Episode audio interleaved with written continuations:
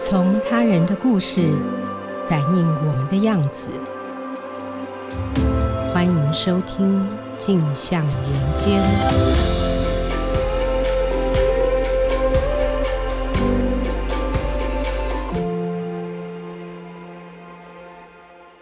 各位听众，大家好，欢迎收听由静好听与静周刊共同制作播出的节目《镜像人间》。我是节目主持人王景华。今天节目来宾是《镜周刊》人物主记者曾子云。子云，请先和听众朋友打声招呼。各位听众朋友，大家好。嗯，进入正题之前呢，我来播报一下新闻。金门县刑警大队上月二十六日破获线上博弈网站。跨海在台中市某商办指导赌博机房，当场查获吴姓主嫌等十名嫌犯。警方初估该网站接受的投注金额高达新台币九百六十二亿。哦，另一则新闻，以林姓男子为首的网络博弈集团，在台中市七期豪华商办大楼租用办公室经营线上赌博。每月赌资高达一亿七千多万，一年营业额超过二十亿台币。好，为什么要提到这些新闻呢？事实上呢，我是在紫云做了一个线上博弈的专题以后，才知道台湾的线上博弈产业已经庞大到非常惊人的地步哦。那紫云这个专题的副标题是“疫情下的成瘾现象与戒瘾难题”。我想先请教紫云。呃，线上博弈大概在台湾是什么时候兴起的？那为什么说疫情会使得这个产业壮大？台湾有没有估计现在大概有多少人在玩这个所谓的线上赌博？要讲说线上博弈从什么时候兴起，其实时间非常的长，大概从可能 Web 一点零的九零年代初期那时候就一直都有，然后到。可能二零零四年 Web 二点零时代，它陆陆续续其实一直都存在于台湾。可是比较值得提的时间，应该是说，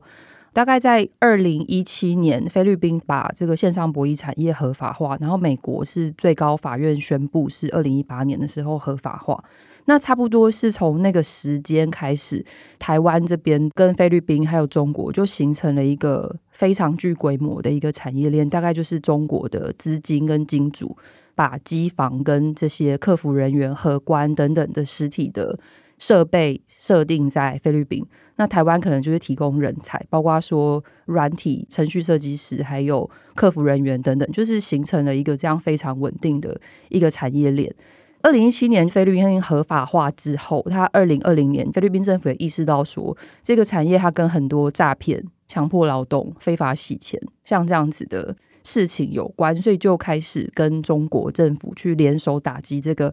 菲律宾的线上博弈的产业。那同时，就是柬埔寨差不多也是在二零二零，一方面合法化，可是一方面政府又去打击这个产业。他是二零一七年那时候合法化，但是他后来意识到说有很多额外的衍生的问题，所以在二零二零年那时候开始跟中国一起联手打击，所以那时候也有很多呃从中国去那边工作的人，就是被中国政府就联合遣返回中国。从二零二零年那时候有很多这样子的新闻。那二零二零年也是疫情开始的时候，菲律宾那边因为疫情很严重，然后大家不能够。聚集在那边工作，所以就变成说，这个产业就可能移往杜拜，或是移往其他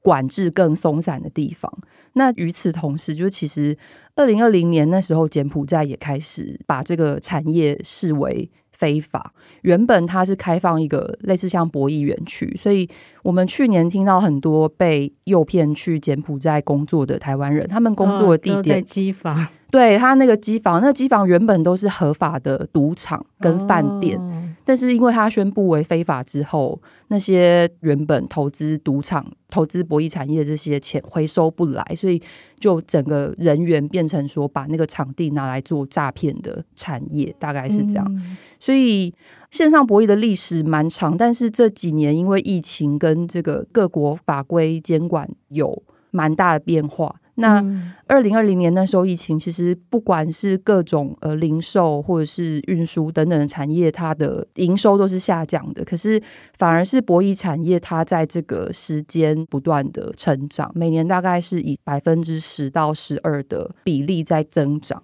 哦、对，那很大的增长比例。对，很大的增长比例。那其实，在台湾，我也有问过这个问题，就是到底有没有办法去计算出有多少人沉迷线上赌博？不管是从司法院的判决资料，或者是说从刑事局破案的件数，我觉得其实都蛮难去推估这个人数。可是有一个数据可以参考，就是刑事局它二零二零年网络赌场的破案件数只有六百三十五件，那到了二零二一年是七百九十六件，一百多。可是到了二零二二年之后，是一千两百二十六件，两年之间整个成长一倍。另外一个可以参考的数据是，呃，美国精神医学会定义说，赌博成瘾它这个终生的盛行率是百分之零点四到百分之一，其实这个 range 是有点宽，嗯，但是终身盛行率就是说一个人一生中可能发病的几率这样。那如果是以最高以一趴来抓的话，台湾两千三百万人，你大概就是可能有二十三万人是有这些问题。哎，对了，那疫情这个问题，我们疫情的时候，很多人是像我自己沉迷线上购物，买了不少东西。那原来有一些人是沉迷在线上博弈啊，所以疫情的影响是。疫情，因为大家都在家里，然后没事做，嗯、所以线上购物是一种，看 Netflix 追剧是一种，然后沉迷线上赌博可能也是一种。嗯、那我觉得有另外一个也蛮值得关注的现象，就是经济焦虑，因为可能很多人失业，哦、然后你因为想翻身，就是斜杠，因为后面可能会再讲到有一些个案他进入。这个坑是因为被朋友说：“哎，你可以来这边投资赚零用钱。”它是有一点诈骗的性质。可是这个还是普遍跟疫情的经济焦虑，还有你都关在家里，你不能跟人接触，嗯、就是跟这两个因素有很大的关系。了解了解。那子云，你是从什么时候关心起线上博弈这个问题？这个专题你希望传递给听众朋友最大的一个讯息是什么？赌博这个问题，其实我觉得 应该人物组的记者都还蛮常碰到这个状况，因为我们很常在采访的时候，不管是你上一辈，或者是你上上一辈、父祖辈，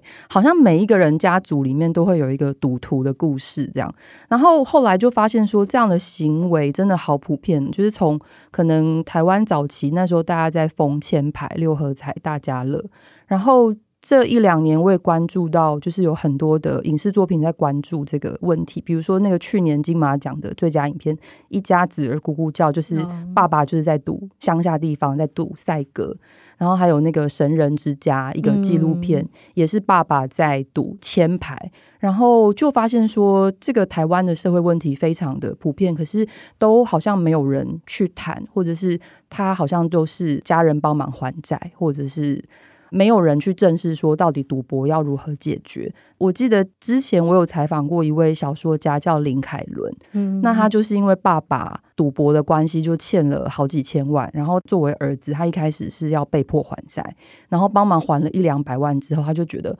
这样不行。如果我跟着爸爸去走这条路，帮爸爸还债的话，我的儿女可能也会被拖垮。他那时候就是有提到说，他其实非常希望可以带他爸爸去戒赌，可是。你要跟爸爸这一辈的人沟通，你要跟他说：“哎，赌博其实是一个成瘾问题，你有问题，你要去看医生，你要去寻求医疗协助。”嗯，他觉得他不知道怎么开口。那我们那时候聊了很多，他就说他其实很希望可以成立戒除赌博瘾症的这个团体，可是他就觉得说：“哎，台湾怎么都没有？”那也是因为他的关系，我才关注到说赌博它其实是一个成瘾现象，然后它会造成很多社会问题。那台湾社会在这方面好像没有太多应对的方方法，嗯，对。结果你好像正好也是这个时机，特别要推广台北市联合医院的松德院区首创的那个博弈门诊嘛。那我想，对于那些沉迷赌博无法自拔的人来说，一定很希望这个神丹妙药可以来戒除这个好难拔除的毒瘾哦。所谓这个博弈门诊，他们是怎么做的？嗯。我先解释一下，就是我这一次其实采访了还蛮多的个案，那就发现说有一些年纪比较大的，他是可能早期他有出国打工，去澳洲打工，或者是他曾经去过香港、澳门那些赌场合法化的地方。那也有一些更年轻的个案，是他可能并没有出国工作的经验，他就是在网络上或者是地下球板，比较是台湾的地方黑帮兄弟在经营的这样子的方式，所以就觉得说，哎，以前的这个经验跟现在的这个年轻人的经验，其实是有一个还蛮大的差别。我在采访松德院区的这个博弈门诊的时候，那个临床心理师就跟我说，其实呃，现在蛮多人真的是他可能没有出国的经验，他就是被朋友揪，或者是他就是在线上接触到了，然后就输掉好几百万，欠债好几次，然后才来到了这个门诊。那这个门诊其实蛮有趣，就是刚有提到说台湾没有太多的阴影之道。然后那时候应该是二零一九年的时候，有一个台北市的明代就在质询台北市的官员的时候，就说他有好多陈情个案，就是什么赌到家破人亡啊，然后都没有地方可以寻求帮助啊，要台北市政府拿出一套解决方案，所以就请这个 松德院区，他们就说好，那我们就来开办这个博弈门诊。哦，对，因为赌博成瘾，他现在正式被视为一个精神的。问题是因为你的大脑受伤了，功能受损了，所以其实精神科医师他们也是很有意识，只是过去都没有把它独立出来。那博弈门诊的话，它比较是以成瘾防治这样子的观念。那门诊端的医师，他除了说开药，例如说你呃睡不好。他可能开安定纹或者是抗焦虑镇静剂安眠药给你吃。那如果你是比较严重的，他会用治疗酒瘾的药，就是一个叫纳粹松，它会降低你的大脑对那个赌博的这个行为的兴奋的程度，用这个药物去控制。那但是其实就是服药是一回事，你最重要的还是说你要去。用改变行为跟会谈的方式去让你正视这个问题。松德医院一开始有门诊之后，在二零二零年那时候是转介给临床心理师做个别会谈。到了二零二一年的时候，这位临床心理师他叫徐世宏，他其实是一位非常年轻的临床心理师。那他就是接到这个任务之后，觉得说有必要去做这个团体的。那在没有什么钱、没有什么资源、也没有什么人力的情况之下，他就说他要做这个团体的治疗。我看到你的报道里面，他很有趣的是，他还设立说规定他们要有一个财务代理人，那是怎么怎么执行啊？对，就是这个团体治疗，它有这个手册课程，然后它是一开始，它目标是让你停止赌博。那停止赌博，他会跟你讨论，你要有一些具体的方法。具体的方法就是说，会去赌博人是会非理性的去借钱再去赌博，是因为你有很严重的一个经济焦虑，不管是你是钱太多或是钱太少，都有可能会诱使你去赌博。所以第一步最重要的是你要去。管理你的财务，所以你要设定财务代理人，把你的账户、股票、各种可以动用的钱，全部交给一个可能是你的家人，或是可能是你的伴侣。然后这个伴侣呢，他每个礼拜天晚上发一周的零用钱给你，生活费给你。然后因为礼拜一你就要开始上班了，那这个钱呢，你就是你必须要自己计算。例如说，你一天交通费、吃饭。等等的需要花多少？那你在这个过程中，你可以过得很舒服，你可以喝饮料，可以抽烟，可以吃零食，可是你不会有多余的钱去赌博。那一个礼拜这个生活费花完之后，大概就是剩下一两百块，就是让你过得刚刚好，可是不会有多余的钱去赌博。那他也会要求你去做自我监控，比如说你今天有没有想要赌博的念头？有的话，就是在日历表上贴一个红色的标志。那你有赌博的念头，但是你没有去赌，就贴黄色的。那你今天完全没有赌博的念头，就是贴绿色的。在你自己的行为上，你必须要自我监控。那在课程的部分，这些心理师还有其他的个案会跟你讨论说，各自的经历是什么，输了多少钱，那对于生活、家庭、工作造成了什么影响？为什么会走到这一步？透过这样子聊天的方式，让你去慢慢面对你自己心中的那个。影头跟你要怎么找出你的解决跟行动的方案？嗯，听起来我的那个购物冲动也很需要有一个财务代理人。嗯，这是好主意啊。那至于采访了三个个案，我说精彩其实有点残忍，因为他们的遭遇其实都蛮令人心疼的，因为都很年轻哦。比如说第一个个案叫做韦恩，三十三岁，目前是夜班的客服人员。他每个月得支出十万台币来还债。哇哦，这个恐怕超出很多人的月所得哦。然后一天呢，只吃两餐，那靠便利商店的咖啡、便当、茶叶蛋果腹。三十三岁耶，他怎么会负债到如此惊人？他玩线上博弈多久？总共到底是背了多少债务？这个个案他叫做韦恩，那他是二零二一年那时候年中，因为三级警戒的关系，他家里的经济受到了很大的影响，所以。一个因素是他那时候有一个蛮严重的经济焦虑，那刚好他就看到说有朋友在脸书的线动贴出广告说，诶，这可以投资赚零用钱哦，而且还很好心的给他三千块的赌资，那他就开始玩了一下，他一开始当然也是有戒心，就放了一两千块，就他马上就用一两千块的赌资赢到了二十几万元吧，我记得，对，啊，然后这么好赚。会赌博成瘾的人通常都有这个经验，就是你在一开始的时候就用很少的赌本赢到了很大的钱，哦、那你就会开始觉得说，哎，其实这是一个提款机，我只要放这一点点钱进去，我就可以提很多的钱出来。嗯、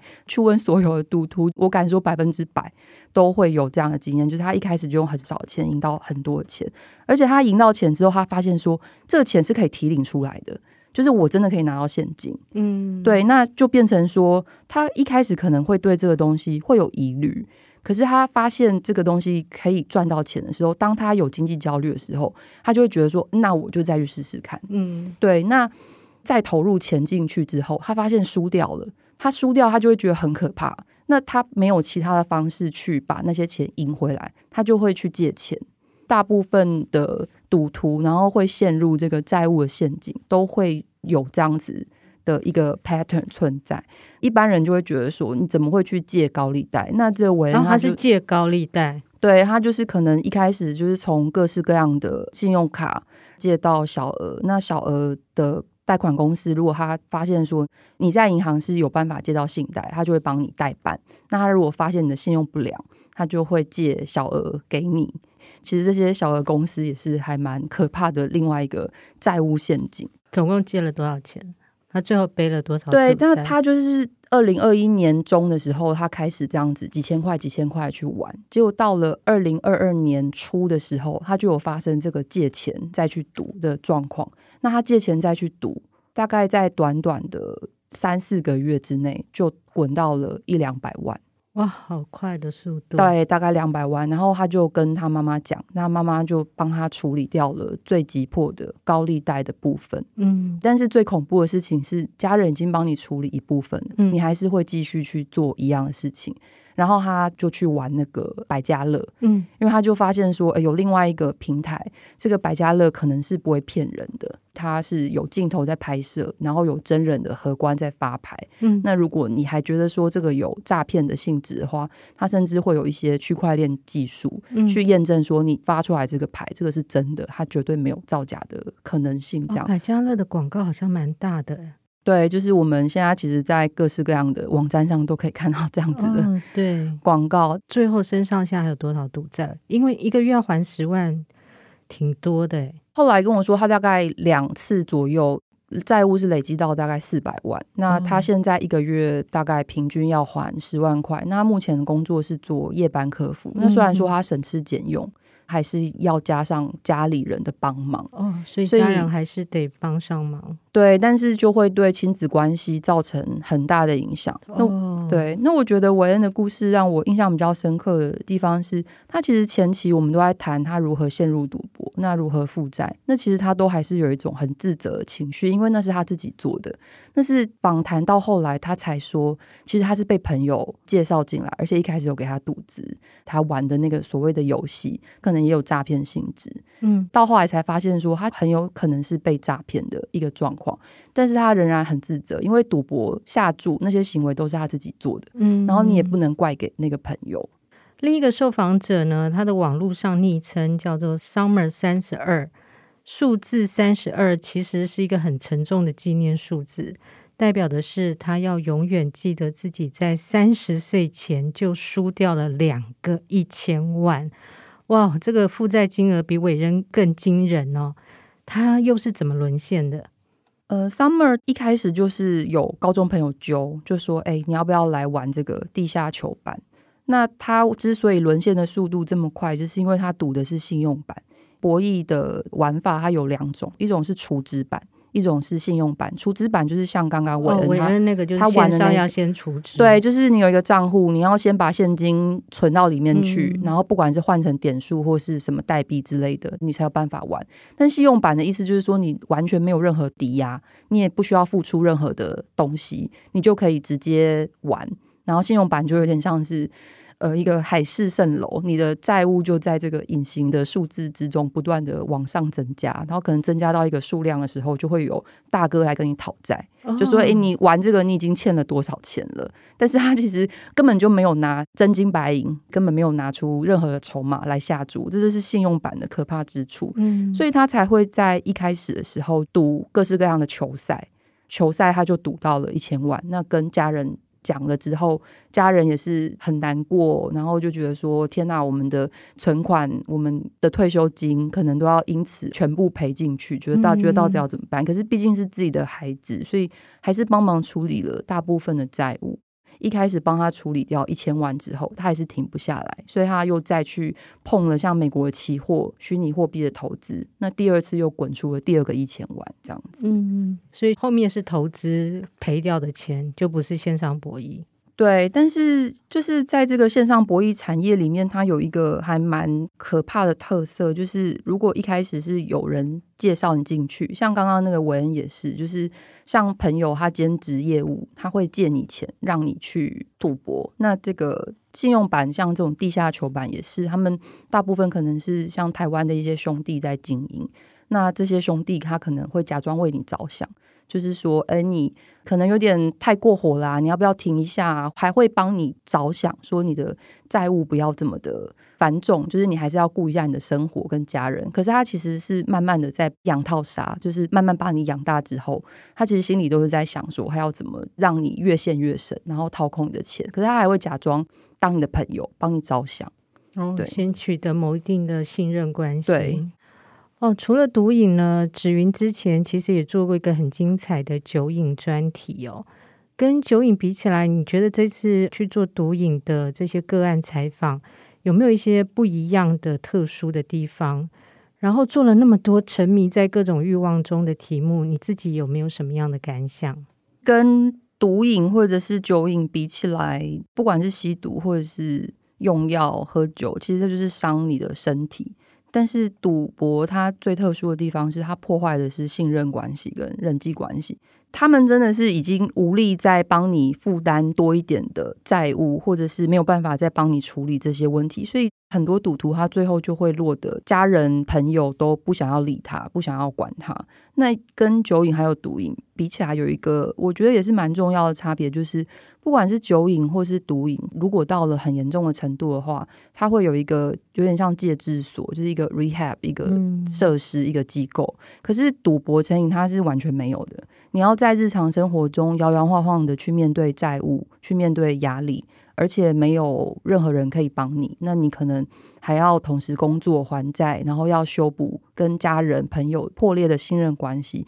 其实我觉得相较之下是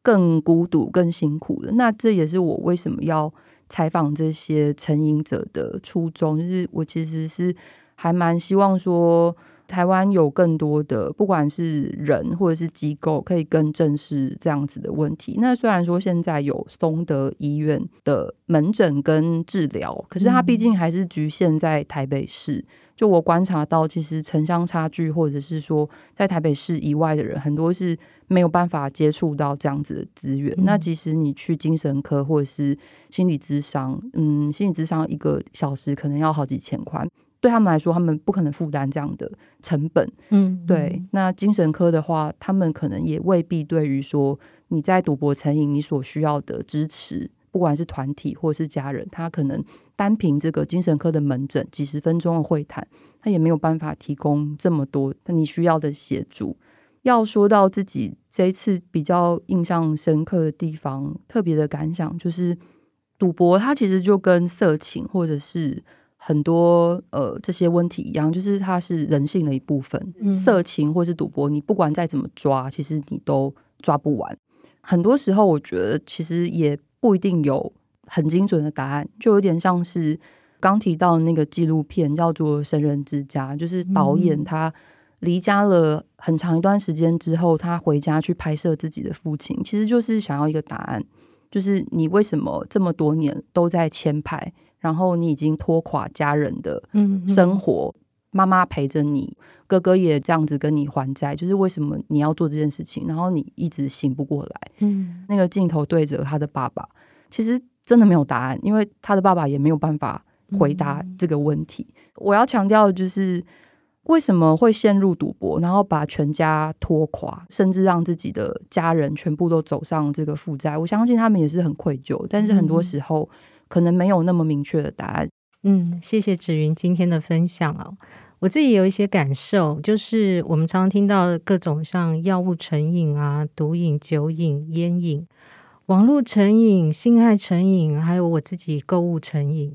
那随着社会进化，我们听到各式各样成瘾的故事，真的是越来越多。我正好看到一位加拿大专门研究成瘾行为的医生，叫 Gaber May，他在一场演讲中提到。也许我们反思的重点不是为什么这些人会成瘾，而是为什么这些人会感到痛苦。赌博、喝酒、上网，都是各种人们逃避痛苦的管道罢了。所以，一个个沉迷上瘾的故事，其实背后也都是一个个痛苦的故事。那我自己看了这些故事的感想，真的也是人物主记者。我想，我们做各式各样人物专访的时候，最常会有的一个感受。真的是如得其情，则哀敬而勿喜。最后呢，谢谢大家今天的收听。想知道更多人物故事与调查报道背后的故事，欢迎关注《镜周刊》的网站。如果您听完节目有任何回馈，欢迎留言告诉我们，并且请持续锁定由镜好听与《镜周刊》共同制作播出的节目《镜像人间》。我们下次见，拜拜，拜拜。想听爱听，就在静好听。